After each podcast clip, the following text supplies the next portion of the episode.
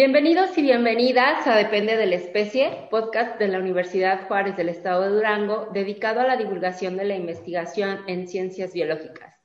Soy Brenda Díaz Cárdenas y los acompañaré en el episodio de hoy en el que hablaremos de nuestro hogar, la maravillosa Tierra. Para platicar un poco sobre este tema, tenemos como invitado al doctor Alexander Chaya, profesor de la Facultad de Ciencias Biológicas de la UGED. Doctor, ¿cómo está? Qué gusto que nos acompañe nuevamente a quien depende de la especie. Muchas gracias por aceptar. Gracias, el gusto es mío eh, que me dieron otra vez la oportunidad para platicar ahora sobre este maravilloso tema, como lo dices, eh, nuestra tierra, nuestro hogar. Nuestro hogar, así es. Gusto de estar aquí. Muchas gracias por aceptar la invitación. Eh, doctor, según lo que estuve investigando, usted es geólogo, ¿verdad?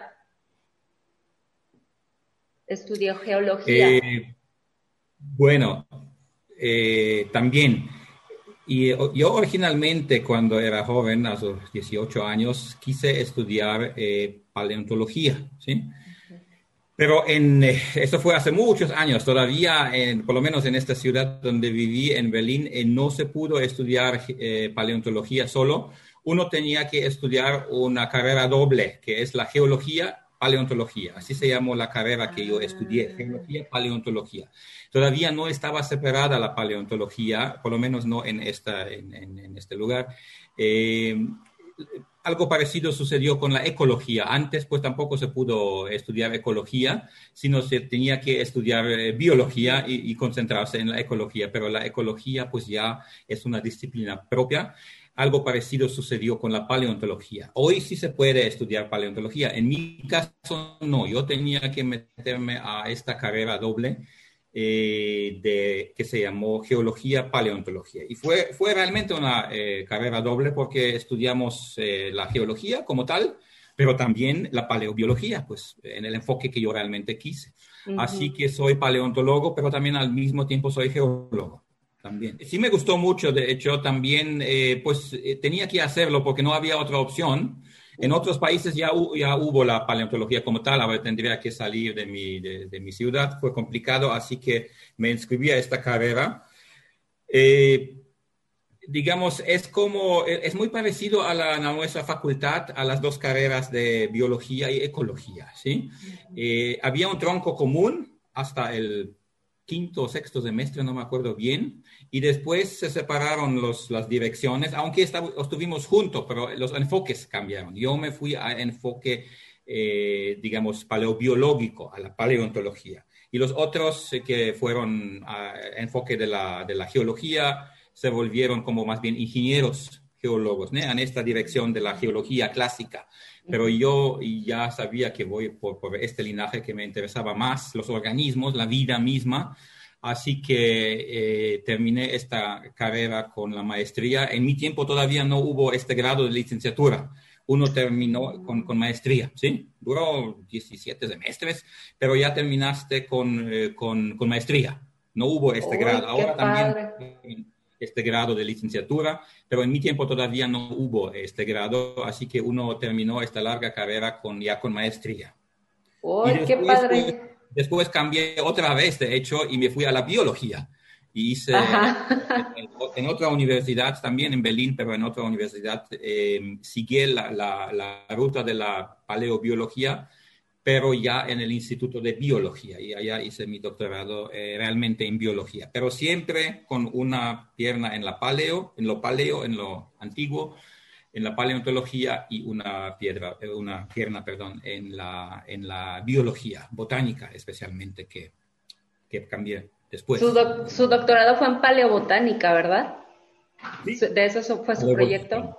Sí, sí. Sí, fue algo, realmente algo eh, botánico, pero los objetos no, no eran vivos, sino eh, sub, subrecientes. Qué bonito. Oiga, ¿y nos podría contar un poquito qué es la, la geología? Pues la, la, geología, por definición, es precisamente la, la eh, ciencia que se dedica a la investigación de la Tierra Gea, la, diosa griega Gea, que, que, de este viene el nombre de la geología. La, la ciencia que investiga la eh, geología. Antes, como mencioné, también la paleontología fue parte de la geología, así que la geología abarcaba realmente todo, ¿sí? El, tanto los minerales, las rocas, el vulcanismo, eh, las montañas, todo, formación de montañas, las placas pero también abarcaba la vida eh, que hubo en la Tierra en, el pasado, ¿sí? A eso se dedicaba la paleontología. Pero ahora ya estas dos disciplinas están separadas, así que el geólogo realmente se dedica al, aspecto físico, ¿sí? A lo, a lo inerto, no a los fósiles, no a la, vida antigua, sino a estos eh, temas clásicos de la geología, como es la hidrogeología, vulcanismo, sismos, todo eso que se entiende bajo, eh, bajo geología. Y la paleontología, pues, eh, es una ciencia que ahora está más pegado a la biología. ¿Por qué? Porque, pues, investiga los seres vivos, ¿sí? Eh, del, pasado. Y ya, ya, digamos, se separaron. Siempre, la, la, paleontología, de hecho, siempre fue entre dos sillas. Siempre estaba entre la geología y la biología. ¿Sí? Aquí en México la, paleontología incluso está más pegado, la paleobotánica, a la biología, ¿sí? pero en otros países está más pegado a la geología y así pues es el asunto, en, depende, del, del, estado. Del país.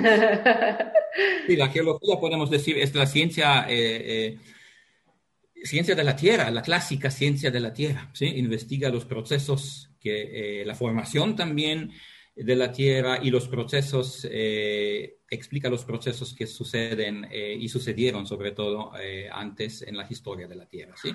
Una parte de la geología es una ciencia histórica porque investiga cosas que sucedieron antes, ¿sí? pero también es una ciencia actual porque investiga pues dónde hay agua, ¿sí? a eso se dedican los ingenieros. ¿sí?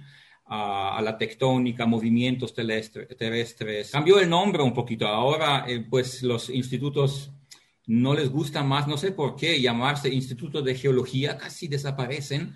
Ahora eh, son más general. Yo creo que vamos a hablar de eso también más adelante. Ahora se llaman todos institutos de la ciencia, ¿sí? Lo que es mucho más amplio realmente que la vieja geología. Pero eh, estas, estas carreras hoy frecuentemente que antes se llamaban, denominaban geología, ahora se llaman ciencias de la Tierra. Nosotros en la facultad incluso tenemos una materia que tengo el placer de, impartir, de hecho, que se llama Ciencias de la Tierra. Y allá ah, pues hablamos de, estas, de estos temas geológicos, meteorológicos, climatológicos, todo eso. Qué bonito. Me voy a meter a su clase. Me encanta a mí. Yo creo que si no hubiera estudiado geología, hubiera estudiado geología. me, me gusta mucho. Oiga, y hablando precisamente de esta parte histórica, eh, de acuerdo con todos los estudios que se tienen ya en la geología, ¿hace aproximadamente cuándo se formó la Tierra y cómo fue el proceso de, formación? Eh, bueno, la edad es eh, lo que sí sabemos relativamente exactamente, o más bien cada, cada, cada año se precisa incluso este dato. ¿Sí? Eh, así que esta, hay métodos para, eh, digamos, fechar las rocas, ¿sí? Desde hace 100 años, casi 100 años, tenemos esta posibilidad de fechar, por ejemplo, las rocas, ¿sí? Saber qué edad tienen, cuándo surgieron. Todo este aspecto nos apoyó mucho a determinar que la Tierra y también, de hecho, los otros planetas que nos eh, acompañan alrededor del Sol, que, ¿sí? Que eh, tenemos que también creo que mencionar más adelante, eh, todo eso, y el Sol mismo tiene la misma edad, ¿sí? Porque surgieron en el mismo evento, surgieron en una, eh, los cosmólogos lo llaman una, una nube, ¿sí? Nebulosa, una, una nube de gas, de materia, y allá bajo ciertos procesos, no sé si vamos a platicar sobre eso o no, porque pues creo que mejor concentramos en la Tierra misma, en estos procesos, eh, en el mismo proceso surgieron de esta nube, ¿sí? Eh, los, los, ocho planetas y el Sol en el centro, ¿sí? Así que esta, este, los, los eh, geofísicos y los astrónomos fechan esta, esta, este acontecimiento cuando surgió nuestro sistema solar y dentro de eso nuestra Tierra también, junto con otros planetas, con los otros planetas y con el Sol, a 4.6 eh, Así, estos números andan ahora en la literatura, ¿sí? 4.6, no millones, mil millones de años, ¿sí? Es, es, la Tierra tiene una edad avanzada, ¿sí? Tiene ya eh, más o menos encontramos estos, estos números, ¿sí? 4.5, también algunas fuentes, depende. Pero eso es ya muy exacto, ¿sí? 4.5 o 4.6, eso es la edad, mil millones eh, de años, eso es la edad de la Tierra. Y en los últimos 30, 40 años se fechó muchísimas rocas, ¿sí? En todos los continentes, ¿sí? Eh, hicimos fechamientos de rocas y no encontramos nunca una roca que tiene más que 4.3, creo que fue la más antigua que se jamás fechó. Así que coincide también este modelo, esta, esta, esta, este número, ¿sí? coincide con las edades de rocas, porque si encontramos una roca, por ejemplo, en la Tierra que tiene 6 mil millones de años, pues este modelo no sería correcto, porque no puede ser una roca más antigua que la Tierra misma que, está compuesta de estas rocas, ¿sí? Así que 4.5 mil millones de años. Lo que sí es considerable, ¿sí? Si, eh, si, consideramos también la edad del universo, que también sabemos de hecho muy bien por otras metodologías, pero sí sabemos que podemos decir que tiene más o menos 14 eh, mil millones, ¿sí? Pues la Tierra tiene una tercera parte de esto, de esto, todo el, el tiempo que existe, todo el universo, ¿sí? La Tierra surgió en la, en la última tercera parte de este proceso desde el Big Bang hasta hoy en día. Así que sí es, eh, pues sí, eso es, son muchos años, cuatro. Muchos. Qué bonito. Eh, sí. Y, y, este proceso que menciona de, de, la formación del sistema solar, ¿cómo, cómo fue? Bueno, eh, todo eso, como la mayoría de las, de las, de las modelos en la ciencia, eh, son, son modelos precisamente, ¿sí? Nadie estaba allá hace 4.5 mil millones con una cámara viendo eso, ah, ok, así se juntan, eh, eso se ve bien, pero no es posible, ¿sí? Tenemos un modelo y este modelo, de hecho, eh, es muy antiguo, ¿sí? Eso puede sorprender mucha gente, pero este modelo tiene más que 200 años, ¿sí? Y no tenemos un nuevo, ¿sí? Este modelo de, de un filósofo Kant y un astrónomo que fue después un poquito ajustado por un astrónomo francés, y tiene más que 200 años, ¿sí? Pues este modelo, para decirlo cortito, dice que eh, en un lugar del universo, el universo es muy difícil de orientarse, ¿sí? Porque no hay un centro, no hay arriba, no hay abajo. dijimos eso así, ¿sí? Con cuidado. En un lugar del universo eh, había una nube, ¿sí? Nube de gas. Estos lugares hay en todos lados en el universo, ¿sí? Eso no es nada excepcional. Había una nube de gas que asimismo surgió por una explosión de, una estrella, ¿sí? Que, conocemos, pero conocemos nada más la nube, los restos de esta estrella cuando se terminó el ciclo de vida de esta estrella, explotó. Lo que sucede, de hecho, frecuentemente hasta hoy en día, explotó en pedacitos, ¿sí? De esta estrella en una explosión grande que llamamos supernova, ¿sí? Eh, eh, se, se, hizo una, una nube de, de, materia, de gas, principalmente de gas, ¿sí? Allá fueron los elementos químicos, de hecho todos de la tabla periódica en esta nube, ¿sí? Y después sucede un, un, un eh, bueno, un proceso que no, no necesitamos ni siquiera entrar en detalles, pues esta nube colapsa en sí mismo, así lo, para decirlo eh, tan simple, ¿sí? Los físicos lo, seguramente lo van a lo podrían explicar mejor. Es, es, una, es un colapso gravitativo, lo llaman ellos. ¿sí? Esta, esta nube de gas colapsa en sí mismo y eh, por el colapso empieza a girar, ¿sí? Tiene una rotación.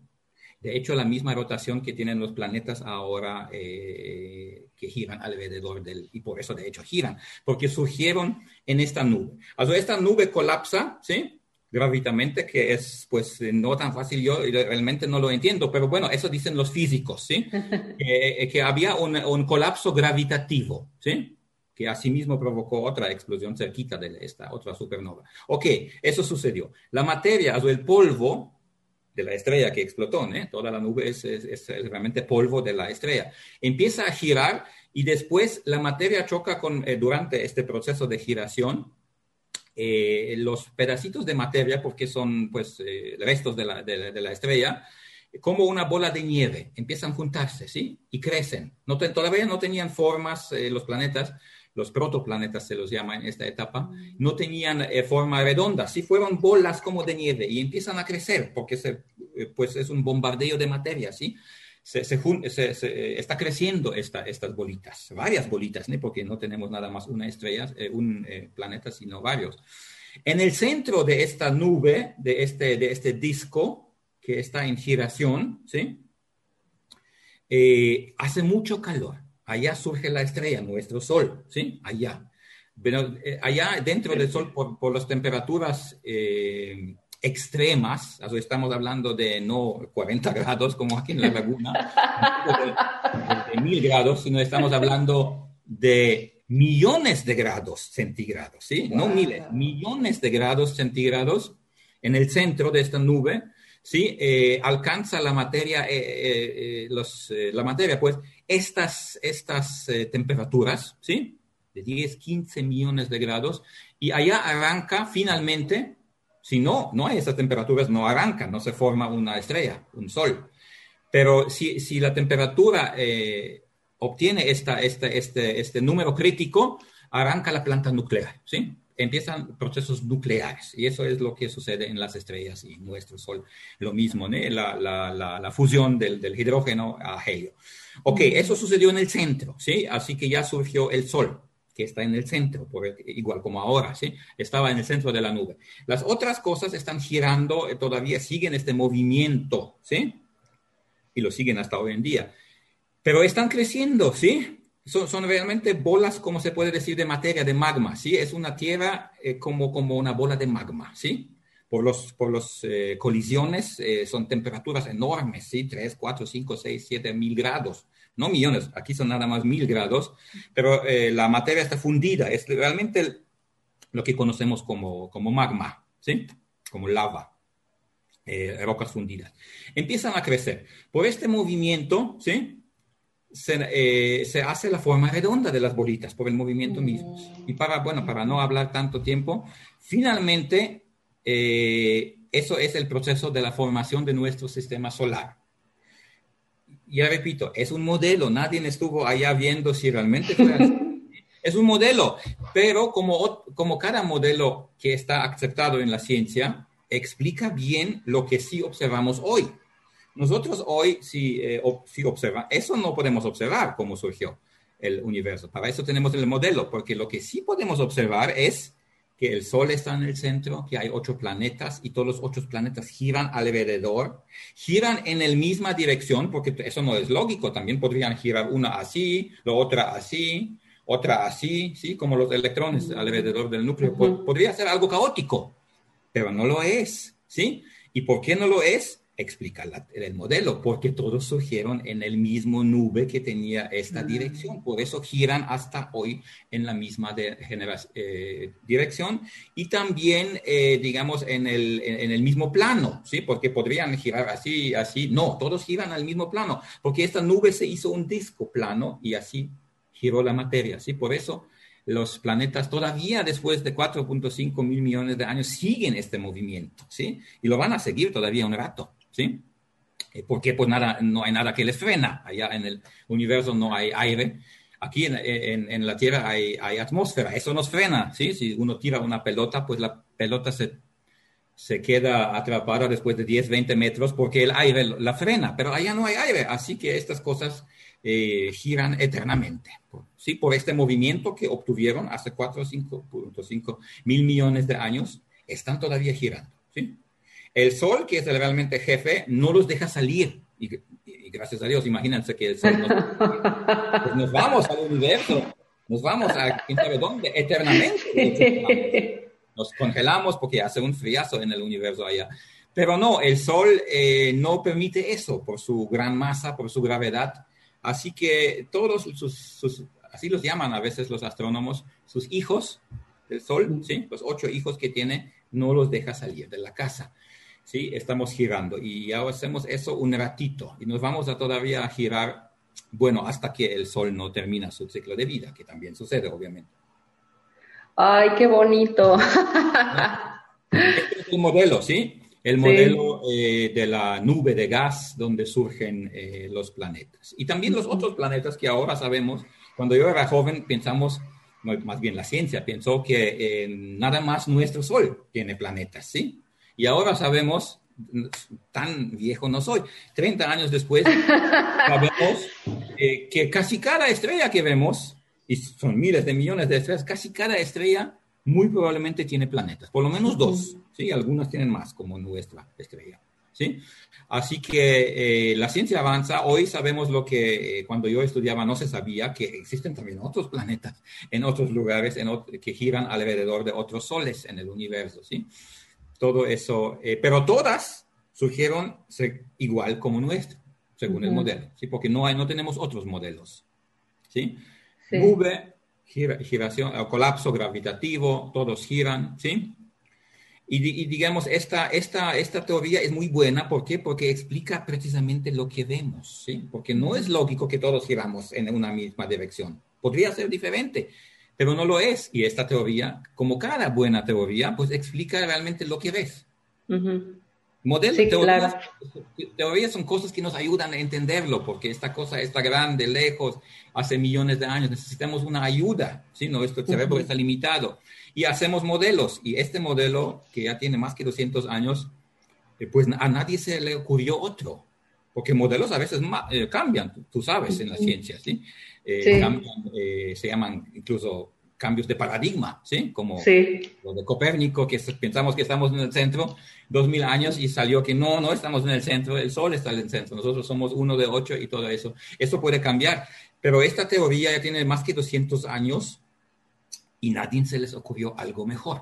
No significa que mañana no viene un astrónomo o un físico y dice que no, esta no es así, yo tengo una idea mejor. Así es la ciencia, pero hasta ahora no, eh, al contrario, hasta ahora vino mucho, mucha prueba a esto que este modelo es correcto, ¿sí? Así que... Que lo apoyan. Sí. Oiga, pero entonces, eh, de acuerdo a lo que nos está diciendo, la Tierra no siempre ha sido igual, o sea, la Tierra ha cambiado desde su formación.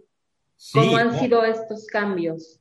Eh, de hecho, nada se queda igual. Todo lo que está hecho, eh, lo que está hecho de materia, ¿sí? También las rocas nos parecen eternas, ¿eh? Porque los abuelos ya caminaban aquí en la montaña. eso sí, porque una vida humana, aunque dure 100 años, es, es realmente un momentito, nada. ¿sí? También las rocas, las rocas se desgastan y van a ser polvo, la erosión hace su trabajo. Donde hoy tenemos montañas, en algunos años, hablando de geología, en algunos años eh, van a ser erosionados, van a ser una, plana, ¿sí? Todo cambia, lo que, lo que es de materia, ¿sí? Eh, y los organismos, pues nosotros también nacemos y morimos. Eh, y la Tierra hace también el mismo proceso, ¿sí? Está de hecho en un permanente cambio, ¿sí? Desde su inicio bueno, se enfrió por lo menos porque la tierra original en esto que explicamos ahora no tenía agua, ¿sí? No tenía océanos porque fue una, una bola caliente, roja de magma, ¿sí? Estos procesos de enfriamiento sucedieron después, ¿sí? Y se formó eh, los océanos eh, y todo eso.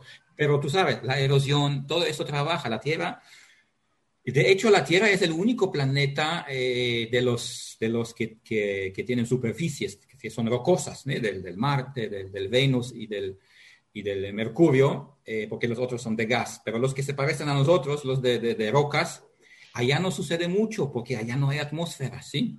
Así que no hay descomposición. Eh, ¿Tú recuerdas cuando los gringos fue, no, no te yo, perdón, fue, no fue un, un, gentleman. Tú no te acuerdas porque no estabas en el mundo, pero yo me acuerdo, yo me acuerdo cuando eh, tenía cuatro años y vi tele, mis papás me permitieron ver tele cuando Armstrong bajó allá en la luna, ¿sí? Ah. No me acuerdo bien, pero me acuerdo que todos estaban nerviosos, mis papás. Esto fue 69, ¿sí? Y yo nací 65, así que tenía cuatro o cinco años. Me acuerdo que todos estaban nerviosos, creo que fue en tarde, noche, ¿sí? Eh, las teles están todavía blanco y negras, chiquitas en este tiempo, imagínate, pero me acuerdo que tengo esta imagen que, que todos ven, y yo también, y mi papá, mira, mira, ya anda un, un, hombre en la luna. Y, eh, y, surgió la famosa eh, huella de su zapato de astronauta, ¿sí? Es, hay fotos muchas en internet, la huella del Armstrong, ¿sí? Esta huella ya pasaron 50 años, ¿no? 52 años. Esta huella todavía está allá. Igualita, igualita como si lo hubiera hecho ayer. ¿Por qué? Porque la luna no cambia tanto, no hay atmósfera, no hay agua que destruye, ¿sí? No hay viento que destruye la, la, eh, la huella. Y la Tierra sí tiene una atmósfera y con eso está en permanente cambio, ¿sí? Erosión trabaja, aunque no lo vemos, trabaja, trabaja, erosiona, descompone las rocas, ¿sí? Así que la Tierra es, eh, realmente hay que decirlo, está en permanente cambio, nunca está en, como reposo o algo, ¿no? Sí, y, es un planeta vivo, eso llamamos vivo, ¿sí? Y por ejemplo, los continentes, ¿cómo ha sido este cambio? No los hubo. Eh, al, inicio, como vemos, fue una bola, y también los otros planetas, de hecho, eh, rocosas, por lo menos estos cuatro, eh, fueron una bola de magma. Después empezó, obviamente, el enfriamiento, ¿sí? Se empezó porque ya no hubo este bombardeo de, de, de, asteroides, lo que hace la Tierra caliente hizo en, este tiempo, en esta etapa, sino ya no hubo tanto bombardeo, ¿sí? La Tierra se empieza, sigue girando hasta hoy en día, empezó a, a enfriarse. Eh, pues se enfrió bajo eh, menos que 100% y ya pudo haber agua, porque antes no pudo haber agua porque había 200, 300 grados, pues evapora todo, ¿no? Pero cuando bajó la temperatura a menos que 100 grados, ¿no? A 70, 80, eh, así eh, sucesiva hasta lo que tenemos hoy, muy temprano se formaron de esta magma primero los continentes y se llenaron las llanuras con agua, ¿sí? También discuten los astrónomos de dónde viene tanta agua, porque la Tierra de, de veras tiene agua aunque aquí en el desierto no nos fijamos de eso, pero tiene mucha agua, ¿sí? Si ves el, el, el, mapa completo, un globo, eh, pues dos tercios son agua, ¿sí? Son los océanos enormes de, de 6, 7, 8, 10 kilómetros de agua. ¿De dónde salió tanta agua? Pues se están discutiendo, pero ahora en los últimos años dicen que el agua viene del dentro de la tierra, del vapor del agua del manto, y se, eh, pues se, hizo fluida cuando la temperatura bajó. Otros dicen que no, que fueron con los cometas congelados, que de los bombardeos de cometas, porque cometas están compuestos de hielo finalmente, sí, congelado, y fueron estos que trajeron el agua se discute, pero el resultado es que este planeta es muy particular, ¿sí? No conocemos algo parecido en todo el universo y menos nuestros vecinos, eh, vecinos aquí. nosotros tenemos agua y tú como bióloga pues vas a saber la, la importancia de este hecho, ¿no?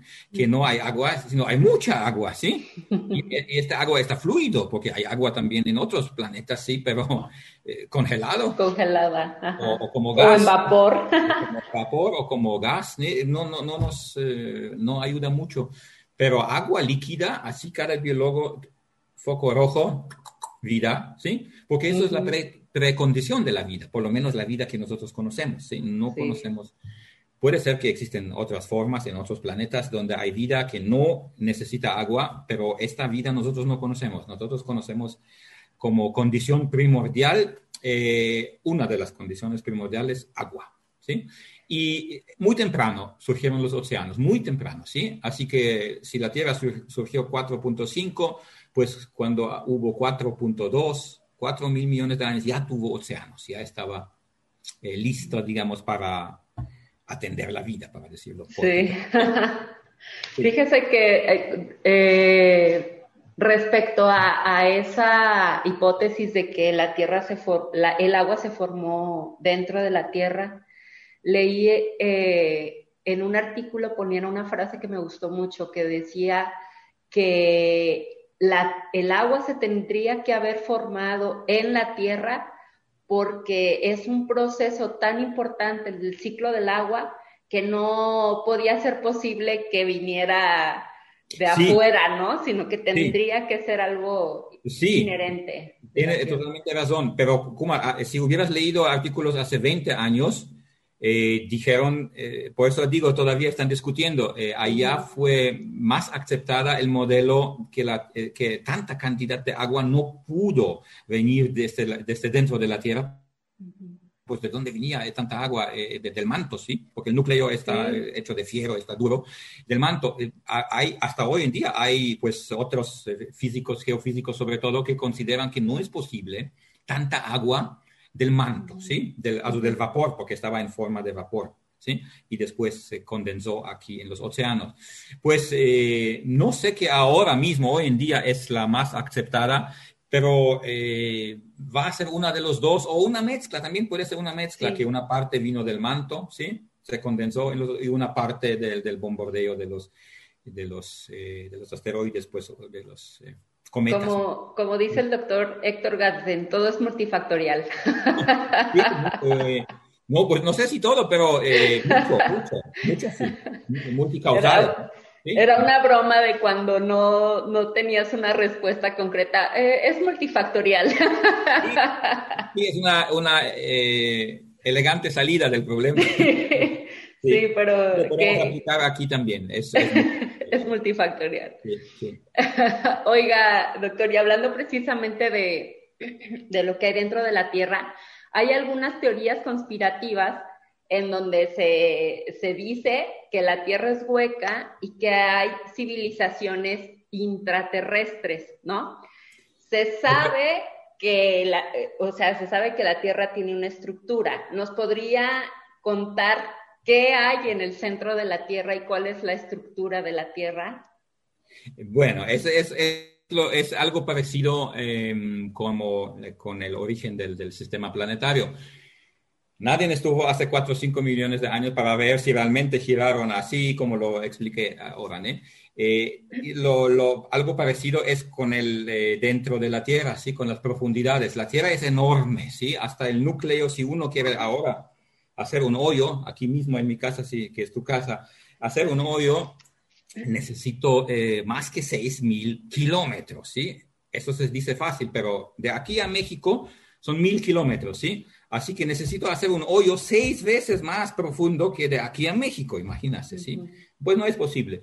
Eh, pero bueno, pero sin embargo nosotros, y eso no desde ayer, sino hace, hace casi 100 años, sabemos muy bien qué hay dentro. Y no solamente qué hay dentro, que, de qué elemento químico está compuesta la Tierra por dentro, ¿sí? La estructura interna se llama eso, Sabemos que la Tierra, eh, y, repito, desde hace 100 años, ¿sí? Sabemos que la Tierra tiene tres capas, ¿sí? Realmente lo que aprendemos en las escuelas, El núcleo, el manto y la corteza terrestre. Comparado, muy bien comparado con una manzana, igual, ¿sí? Eh, nadie estuvo jamás, ni siquiera en el manto, ¿sí? Eh, nosotros, las perforaciones que hace Peñoles o otras empresas, nada más picamos un poquito la corteza arriba, ¿sí? Dos kilómetros. La más, la más profunda eh, perforación que hicieron los rusos ¿sí? en, los, en la Guerra Fría, cuando había la competencia contra los gringos, ¿no? ¿se acuerdan? Por eso los gringos se fueron tan rápido a la Luna, porque los rusos también aquí, ya casi estaban en la Luna, ¿sí? Eso había un empuje de los dos y había otra eh, competencia, no solamente por llegar primero a la Luna, había otra eh, que menos conocida esta competencia de perforar más profundo. ¿sí? Mm. Los gringos perforaron como locos y los rusos perforaron como locos. Y, esta, y esta, esta guerra fría, guerrita chiquita fría, ganaron los rusos, ¿sí? Porque ellos lograron 12 kilómetros, que es un chorro, se dice fácil 12 kilómetros, a sacar un núcleo de 12 kilómetros, perforar y sacar una muestra de, de, 12 kilómetros, ¿sí? Los, los, los estadounidenses creo que llegaron a 9 kilómetros o algo así. Así que eso es lo único que sabemos que hay, 12 kilómetros. ¿Qué tipo de roca? ¿sí? Pero ya mencioné, hasta el núcleo son 6 mil, más que 6 mil kilómetros. Así que ni siquiera picamos, es ni siquiera un por ciento 12, 12 kilómetros, ¿sí? Pero sin embargo sabemos eso todo, que, de qué está hecho el núcleo, ¿sí? Sabemos que hay un núcleo exterior e interior, sabemos que una parte es fluida, ¿De dónde sabemos eso si nadie fue? Y, creo que nadie jamás va, a ir profundidades, no es posible, ¿sí? Sabemos de qué roca está hecho el manto, sabemos todo. Y también sabemos que, que no existen civilizaciones o algo también. Pero eso sería otra plática, pero creo que tienes que invitar a otra gente, ¿no? ¿Sí? No voy a decir nada más que dice la ciencia, ¿sí? Es lo que eh, queremos. Lo que, eh, pues la ciencia te dice, y eso eh, sabemos mediante de, las ondas sísmicas, de los terremotos, ¿sí? Estas ondas, estas sí van hasta el núcleo y traspasan toda la Tierra, las ondas, ¿sí? Cuando hay un terremoto fuerte, por ejemplo, el Polo Norte, estas ondas traspasan toda la Tierra y salen eh, en el hemisferio sur, en el Polo Sur, ¿sí? Así que los geofísicos, otra vez son los geólogos que lo hicieron allá hace 100 años, investigaron cómo se comportan estas ondas pasando por el núcleo, por el manto, por toda la Tierra, ¿sí? Y miles de terremotos. Esta, eh, los los, eh, los em, geofísicos es gente que no es como nosotros, ¿sí? como, porque ellos cuando nosotros escuchamos había un terremoto, pues nos preocupa, uh, ojalá no fue fuerte, había muchos muertos, nos preocupa eso, no nadie está feliz, pero ellos no. Había un terremoto, ¿dónde? De escala, de Richter. Nueve están felices, así hacen. ¿Por qué? De veras, porque ellos investigan las ondas de estos terremotos y les gustan terremotos fuertes porque las ondas traspasan todas las fuertes, ¿sí? Bueno, y ya lo hicieron hace 100 años, investigaron todo y por eso sabemos nosotros eh, cómo es la Tierra por dentro, ¿sí? Y las ondas mismas te lo, te lo, pues la interpretación de estas ondas te lo dice. La Tierra tiene un núcleo que es también grande, ¿sí? Es casi del tamaño del Mercurio. Nuestro núcleo de la Tierra, de Fiero, es tamaño de Mercurio, ¿sí? Es más grande creo que la Luna. ¿Sí? Así, eh, un, núcleo grande tiene la Tierra, ¿sí? Y sabemos también que este núcleo es de, es de fiero, aunque no tenemos ni un miligramo de muestra y no vamos a tener un miligramo de muestra. ¿sí? Tan fácil pues, como bajar allá, miles de kilómetros. Todo esto sabemos de, digamos, de otra em, analogía. Sabemos que la Tierra tiene un campo magnético, ¿sí? ¿Y qué causa este campo magnético? Nosotros sabemos que causa un campo magnético. Es un imán, es un pedazo de fierro, ¿sí? Porque lo tenemos muchos pedacitos de fierro que son imanes, las brújulas, ¿no? Conocemos ese. La Tierra es un imán enorme, ¿sí? La Tierra tiene un campo magnético enorme. Aquí la pregunta, ¿quién lo causa? Las rocas aquí no tienen tanto fierro, no causan eh, el, campo magnético. El manto, las rocas del manto, tampoco no hay tanto fierro. Así que la Tierra tiene que tener mucho fierro. ¿Dónde es este fierro?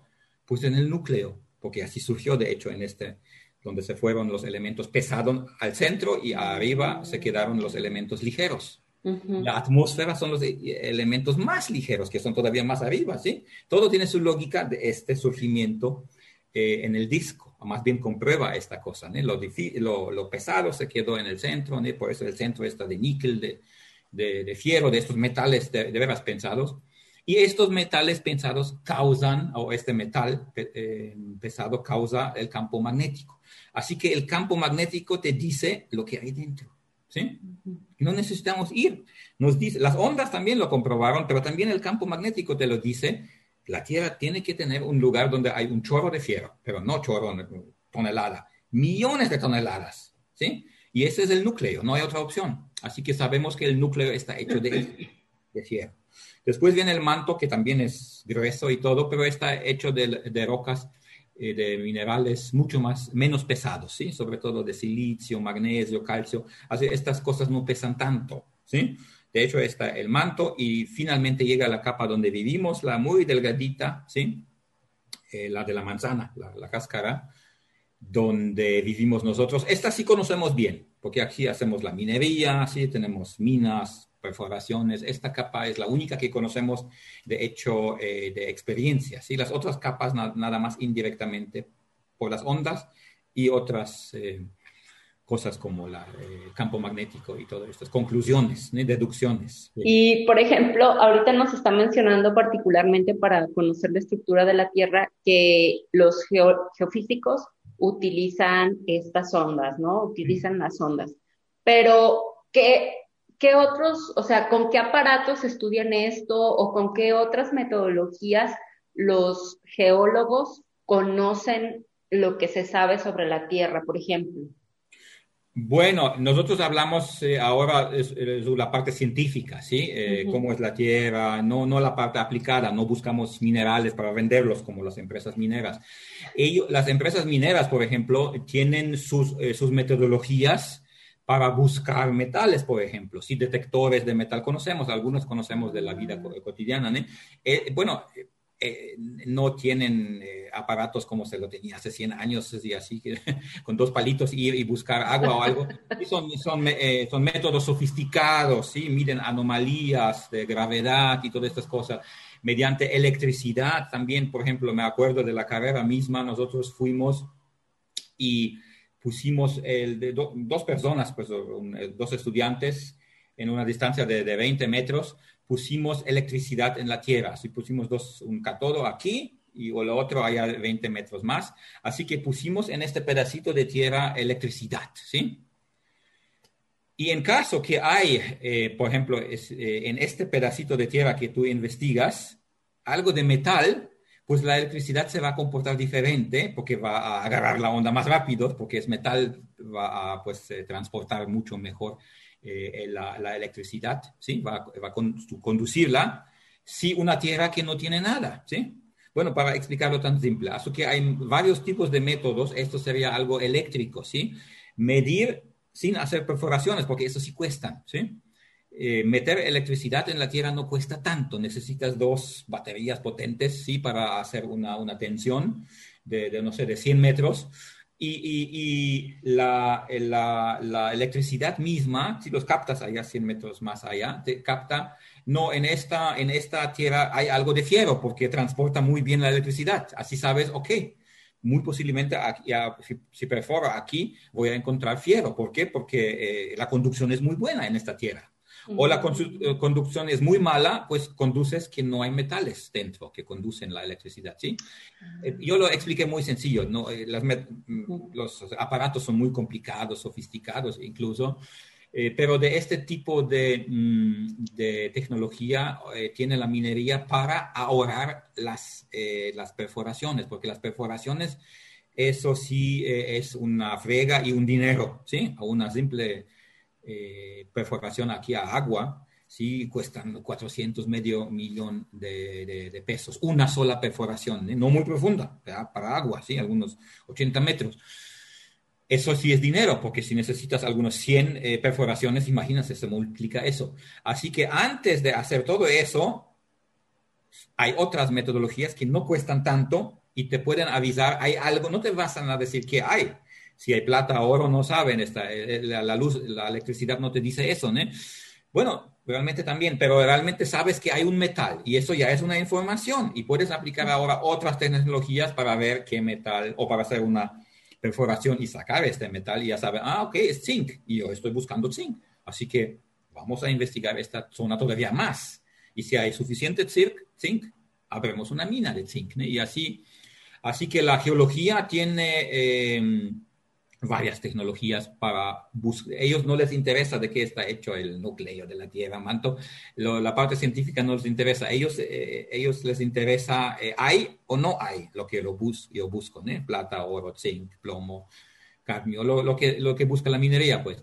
Eh, y ellos tienen sus métodos, sus tecnologías algunas que seguramente no conozco porque yo finalmente nunca trabajé como geólogo, ¿sí? Estudié geología, pero me fui por la paleontología y, allá pues es otro, otra, eh, otro enfoque, ¿sí? Es, es, un enfoque más bien científico, biológico y no tanto de exploración.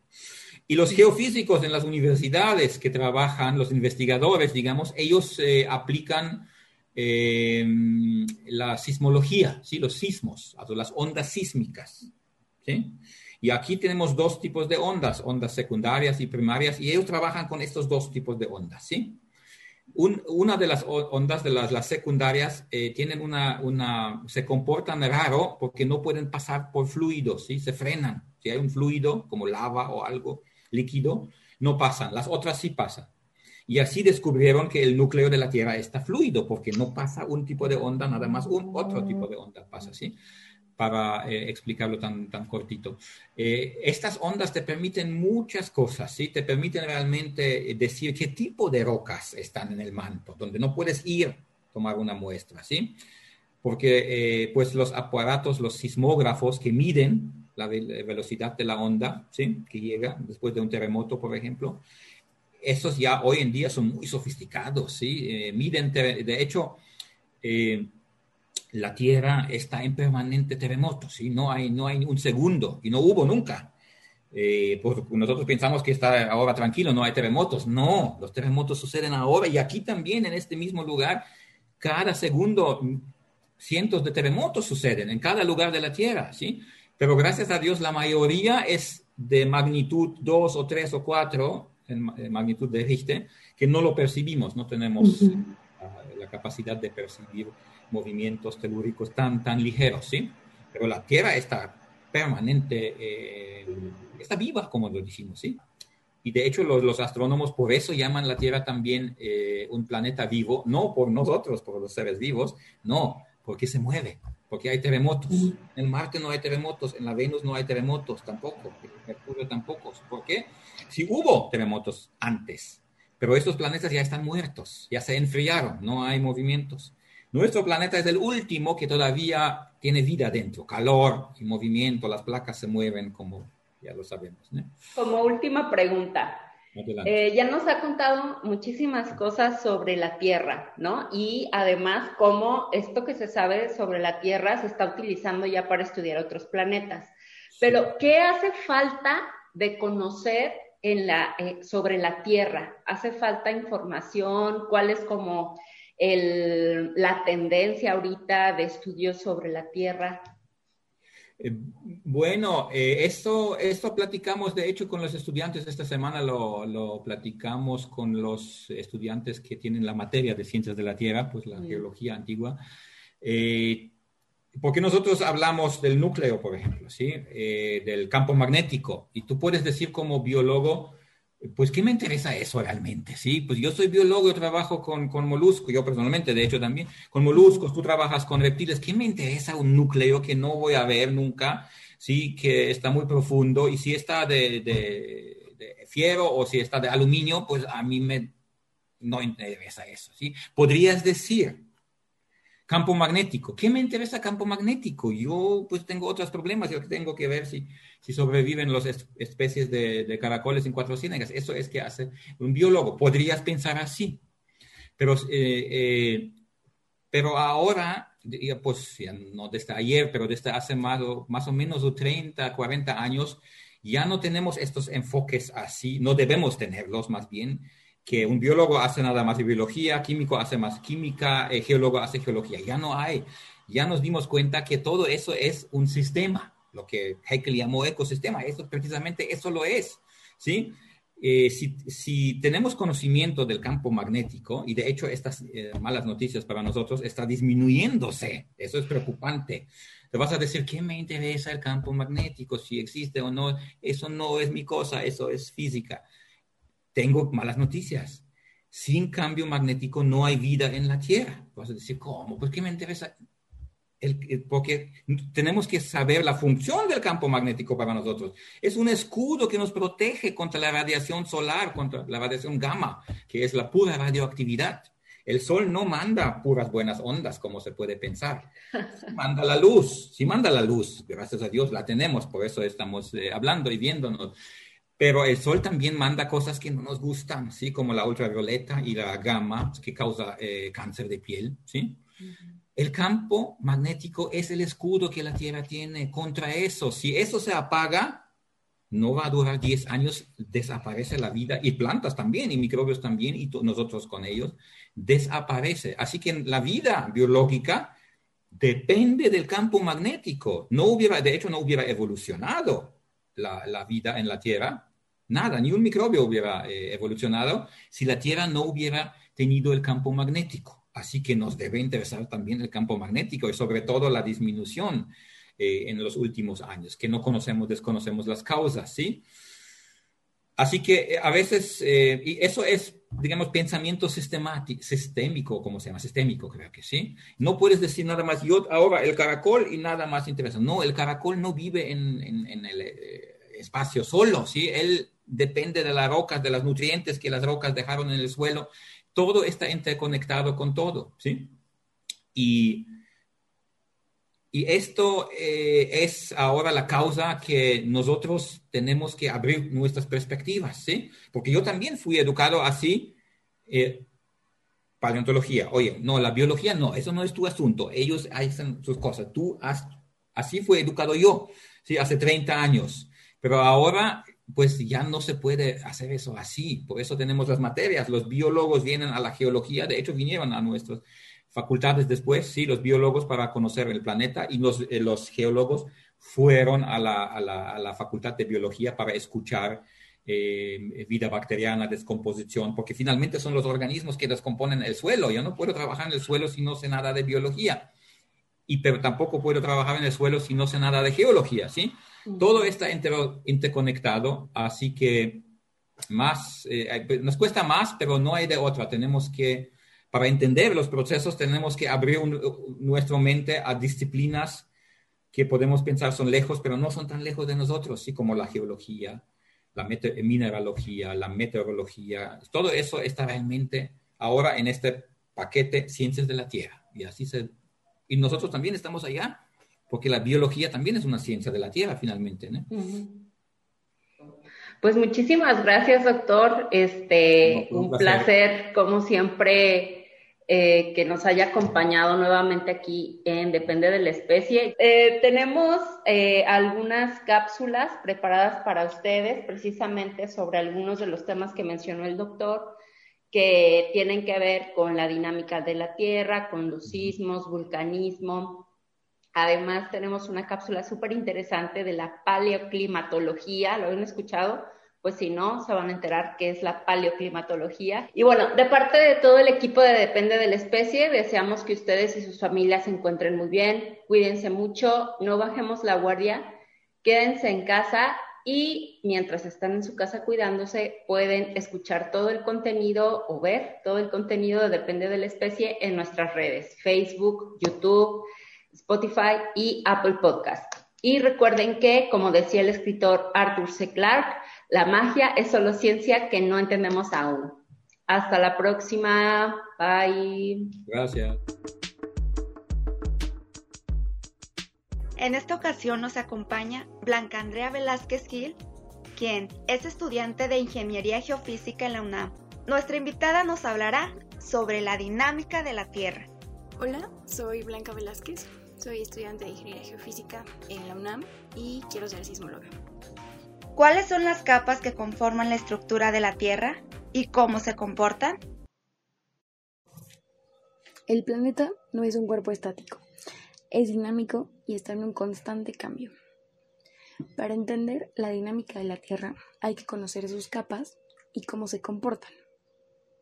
La primera capa es la litosfera.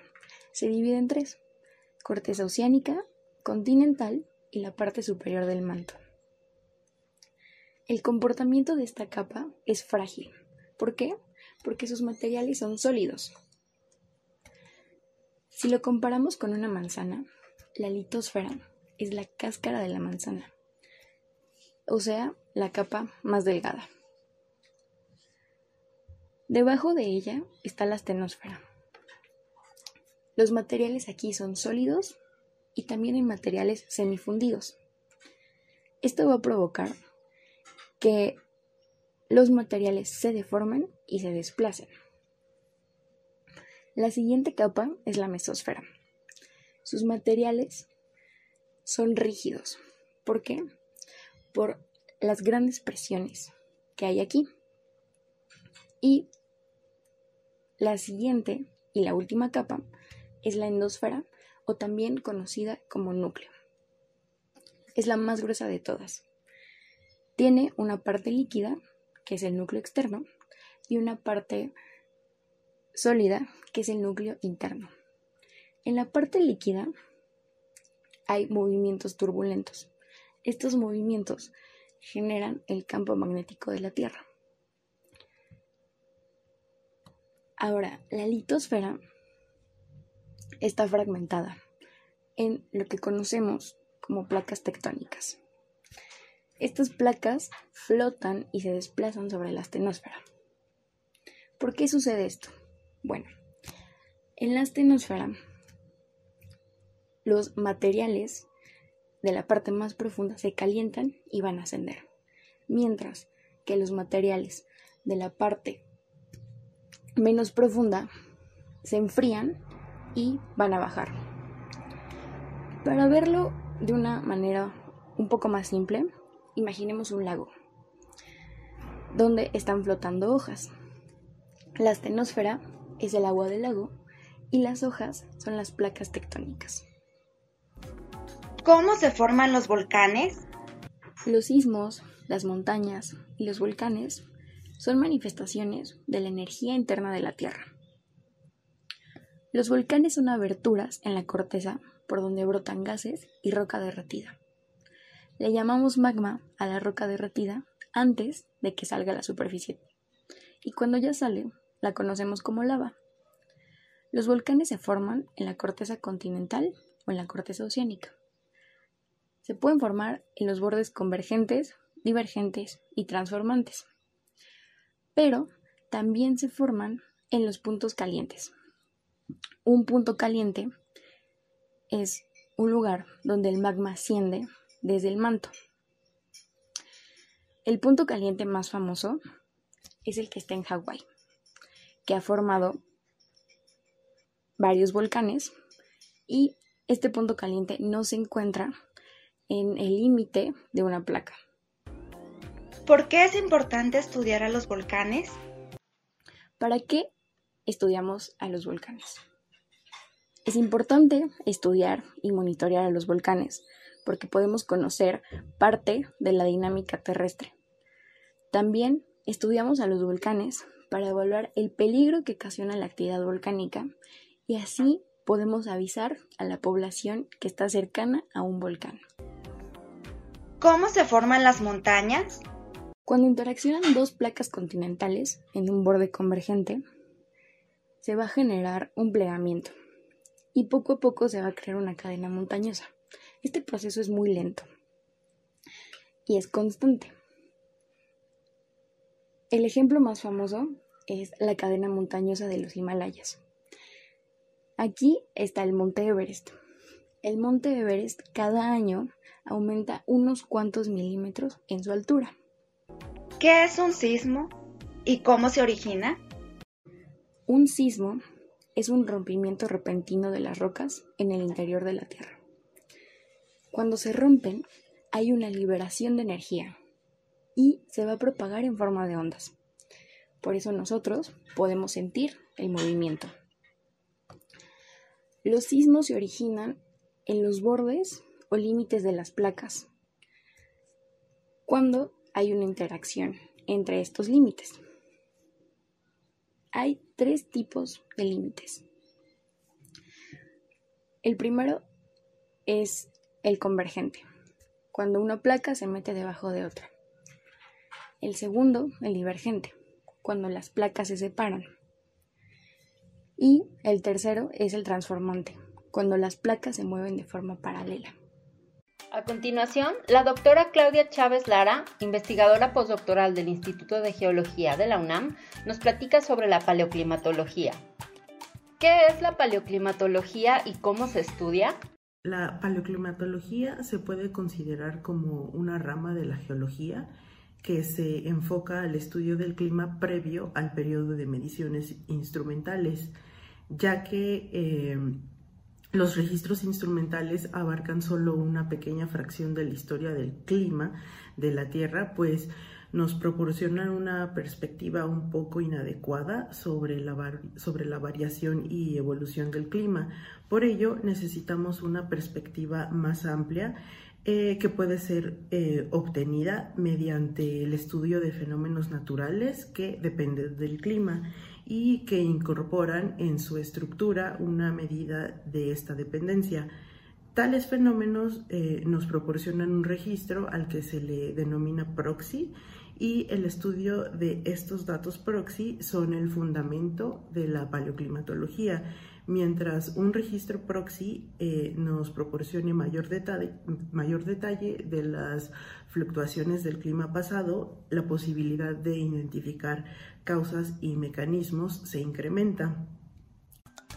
¿De dónde obtienen la información para estudiar el clima del pasado? Los registros proxies pues los podemos encontrar en secuencias tanto sedimentarias como lacustres o marinas, eh, también en núcleos de hielo, en anillos de árboles, eh, paleomadrigueras de, de, roedores, en espeleotemas y bueno, solo por mencionar algunos. Y todos ellos pues nos pueden proporcionar información muy, muy valiosa siempre y cuando eh, los registros puedan ser correctamente fechados. ¿Por qué cambia el clima en la Tierra? Bueno, pues el clima en la Tierra ha cambiado principalmente por variaciones de la órbita terrestre y de la inclinación terrestre. Por ejemplo, no es la misma cantidad de energía solar que se recibe con una órbita circular a una órbita elíptica. A este fenómeno se le conoce como excentricidad orbital y se presenta en ciclos de alrededor de 100.000 años.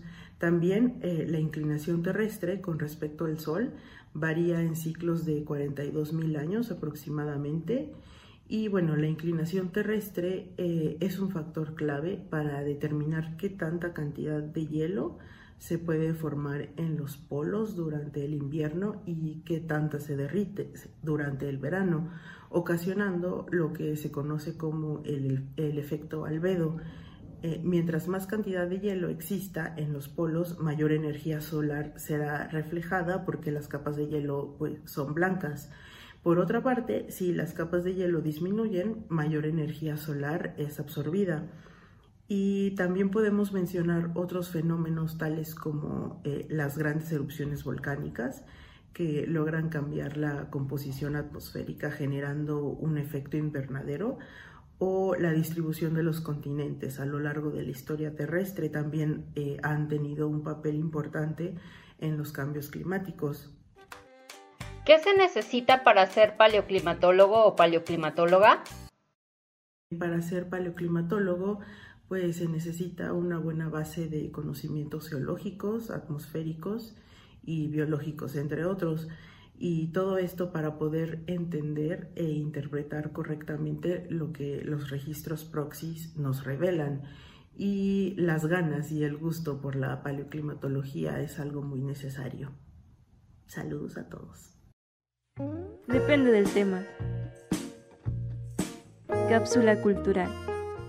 Hola a todos y todas, me llamo Rodrigo García Estrada, soy estudiante de Ciencias de la Tierra con orientación en Ciencias Ambientales en la UNAM. Yo tengo un gusto por tocar son jarocho, ya que la música es muy bonita, muy alegre, sobre todo muy mexicana y realmente yo he pasado momentos muy agradables con ella. He conocido personas con el mismo gusto y es algo muy sensacional, muy bonito, ¿no?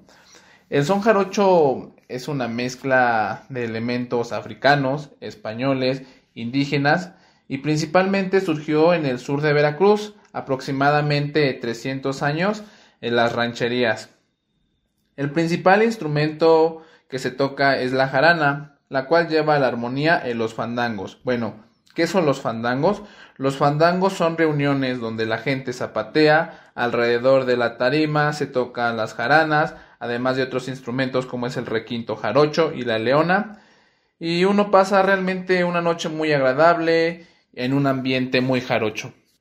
Los sones que se tocan tienen mucha referencia al campo, ya que los campesinos se inspiran en animales u objetos que, que ven a diario, y así es como los campesinos generan sus versos para poderlos cantar en los fandangos. A continuación les voy a tocar un son llamado el pájaro cub, el cual habla del amor, la naturaleza, pero en esta ocasión yo y mi prima Sofía Sofía Retán Estrada compusimos unos versos relacionados con la tierra y sus ecosistemas, los cuales esperemos que les gusten y los disfruten, así que ahí les va el son del pájaro Q versión tierra.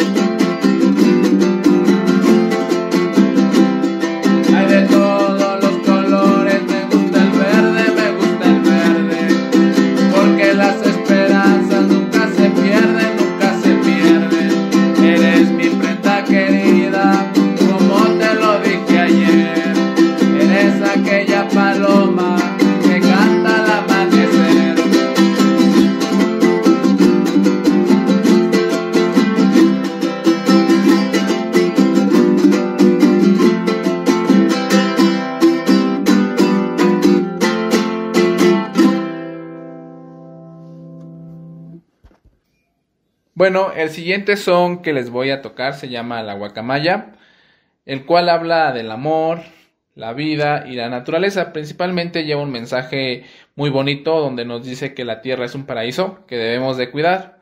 Espero que les guste, lo disfruten y sobre todo que ese mensaje les llegue muy adentro de su corazón. Así que ahí les va, el son de la guacamaya.